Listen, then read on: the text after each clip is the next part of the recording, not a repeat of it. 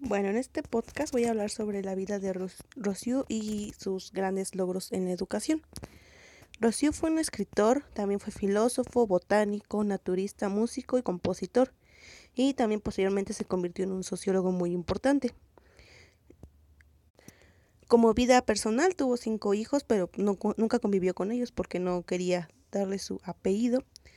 También fue relojero, fue secretario de la Embajada de Venecia, también fue periodista, compositor y maestro de música en una institución que se llamaba Aldemus. Como obras principales y más importantes tenemos que escribió El Emilio, donde habla sobre las bases de la pedagogía y sobre cómo se educa a un niño y una niña.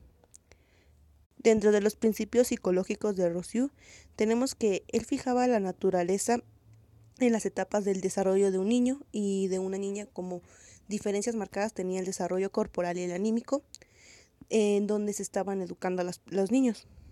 Este primer principio él lo, lo llama la ley de sucesión genética. Como segundo principio, él tiene para él el, segundo principio, ya una vez creado el don de crecer y la ley de sucesión genética, para él viene la buena creación de conocimiento que sería la segunda, el segundo principio. Como la tercera, ella, él marca la acción natural, que es aquella que atiende a satisfacer el interés o la necesidad del, del momento, es decir, lo que quiere aprender el niño y cómo le interesa aprenderlo.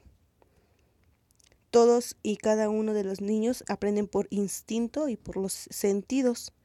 Y como cuarto principio, él marca que cada individuo es diferente en relación a carácter físico, también a psicológico y todos los demás son diferentes, nadie aprende de la misma forma, todos tienen diferentes procesos de aprendizaje.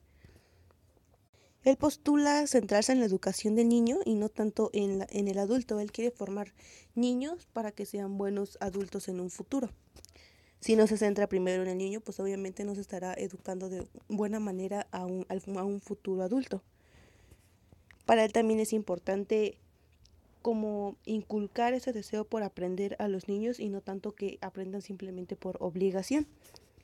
Él marca la libertad como un valor moral y es el primero en marcar eh, la libertad civil como un valor social. Él también nos menciona algo muy importante. Él cree que todos los hombres son buenos por naturaleza, simplemente por el hecho de nacer, todos nacemos buenos la que nos hace un poquito malos de forma de pensar o de actuar es la misma sociedad, que es la que nos inculca antivalores y formas de ser un poquito negativas como la inseguridad y todos esos aspectos negativos que vemos entre la sociedad. Es lo que nos hace como que convertirnos en personas buenas o malas. Esa ya es cuestión como que de decisión personal sobre hacia qué camino queremos dirigir nuestra nuestro propio futuro. Él marca mucho sobre que la sociedad marca un punto importante en la educación de las personas y de los niños en particular. La sociedad tiene un valor fundamental para Rossiu y también nos marca que todo en conforme a, a ser buenas personas tendrá que repercutir en cómo somos ante la sociedad.